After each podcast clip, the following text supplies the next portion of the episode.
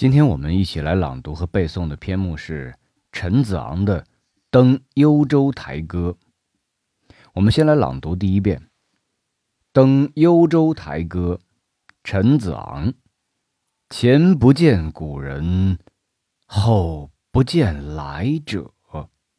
念天地之悠悠，独怆然而涕下。好，我们来看看他的注释以及白话翻译。前是指过去，古人，古代那些能够礼贤下士的圣君；后是说未来，来者，后世那些重视人才的贤明君主。念天地之悠悠，独怆然而涕下。念是想到，悠悠。是形容时间的久远和空间的广大。怆然，悲伤凄恻的样子。涕，古时用来指眼泪。白话翻译如下：往前不见古代招贤的圣君，向后不见后世求才的明君。想到只有那苍茫的天地悠悠无限，自己。止不住满怀悲伤，热泪纷纷。好，我们来朗读第二遍：前不见古人，后不见来者。念天地之悠悠，独怆然而涕下。下面我们来看一下这首诗的简单的赏析。陈子昂具有政治见识和政治才能。他直言敢谏，但没有被武则天采纳，屡受打击，心情郁郁悲愤。这首诗写他登上幽州蓟北楼远望，悲从中来，并以山河旧，人物不同来抒发自己生不逢时的哀叹，语言奔放，富有感染力。前不见古人，后不见来者，这是一生人生短暂的感愧。诗人纵观古往今来，放眼于历史的长河，不能不感到人生的短促。天地悠悠，人生匆匆，短短的几十年，真如白驹之过隙，转瞬之间就消失了。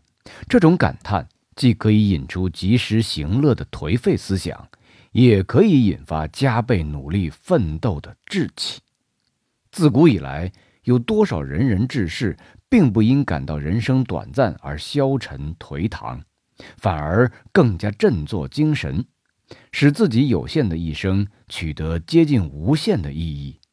正因为陈子昂抱着这种积极态度，所以他才怆然涕下；也正因为在悲怆的深层蕴含着一股积极奋发、欲有所作为的豪气，所以才能引起我们的共鸣。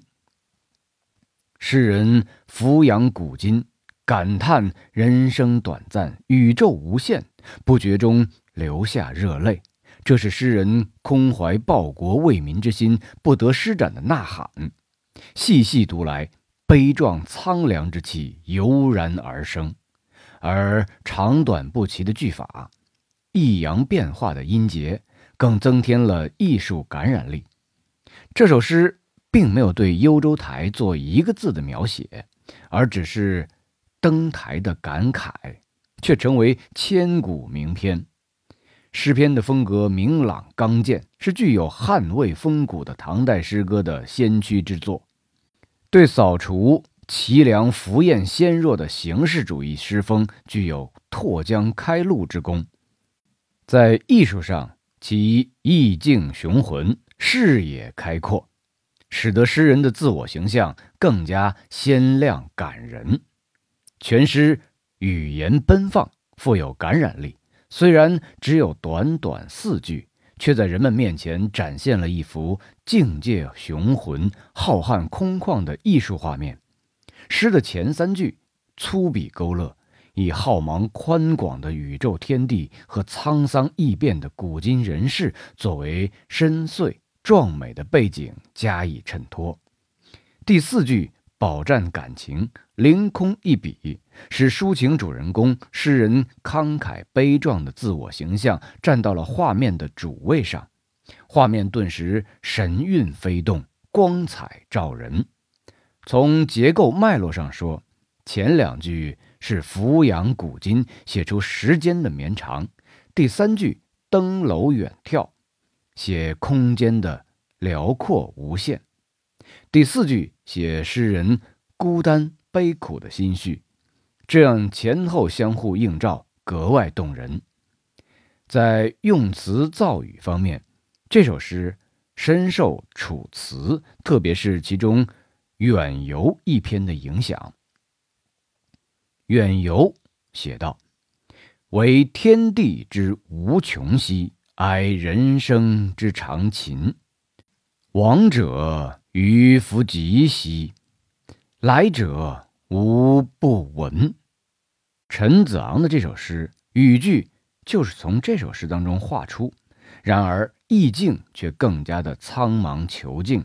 尤其是把天地的苍茫与人生的渺小进行了对比。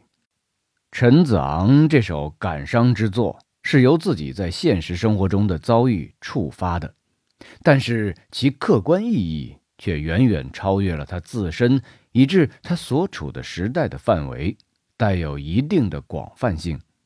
表现在这首诗里的感伤情绪和世俗的幽声叹世。有明显的不同，这是一种在对事业和人生的执着追求中产生的喟叹。最后，我们将这首诗朗读第三遍。《登幽州台歌》，陈子昂。前不见古人，后不见来者。念天地之悠悠，独怆然。而涕下。